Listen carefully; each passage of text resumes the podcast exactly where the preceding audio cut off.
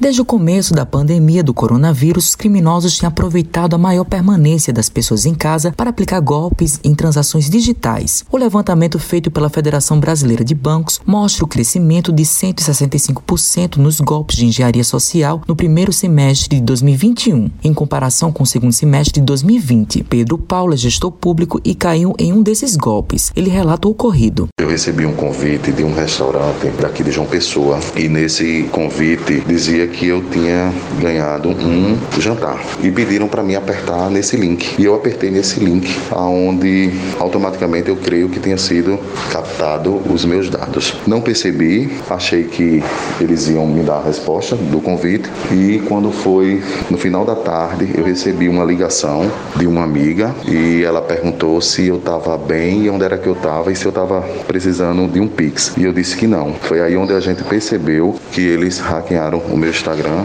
para fazer essas práticas criminosas. Então, automaticamente a gente já avisou para os amigos mais próximos para não cair nesse golpe. Mas na frente, eles, além de estar tá pedindo o Pix via direct, se passando por mim, eles começaram a postar eletrodoméstico para vender como se fosse eu.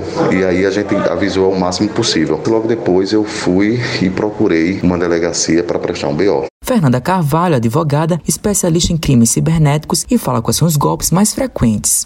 Bom, podemos citar alguns exemplos de fraudes digitais. Podemos trazer à tona o phishing. O phishing consiste na ação de criminosos que se passam por conhecidos, plataformas de e-commerce ou de instituições financeiras para roubar dados pessoais e bancários de suas vítimas. O golpe envolve na criação de um site falso extremamente semelhante ao de outras empresas, e é por meio do qual os criminosos enviam um link solicitando a confirmação de dados. Nesse momento, o usuário, ao clicar nesse link, as vítimas são redirecionadas para um site falso onde acabam caindo no golpe e fornecendo seus dados. Recentemente foi veiculado uma notícia sobre o phishing ocorrido com o domínio do gov.br, onde o que é que aconteceu? As mensagens chegavam para a vítima com um aviso sobre um suposto processo que tramitava no Superior Tribunal de Justiça. No entanto, era um golpe de phishing sofisticado e podia levar o usuário a baixar um malware de acesso remoto.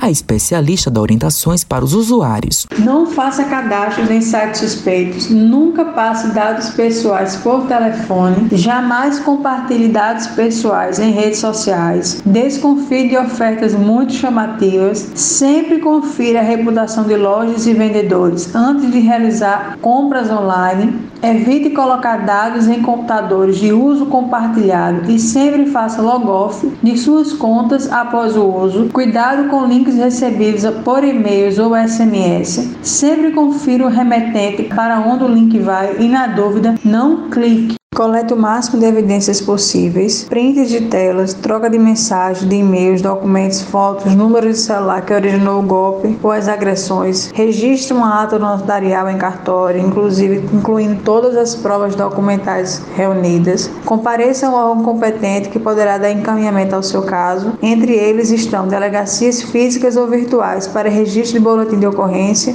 Caso haja necessidade, compareça ao Conselho Tutelar ou mesmo ao Ministério Público. Matheus Silomar para a Rádio Tabajaro, emissora da EPC, Empresa Paraibana de Comunicação.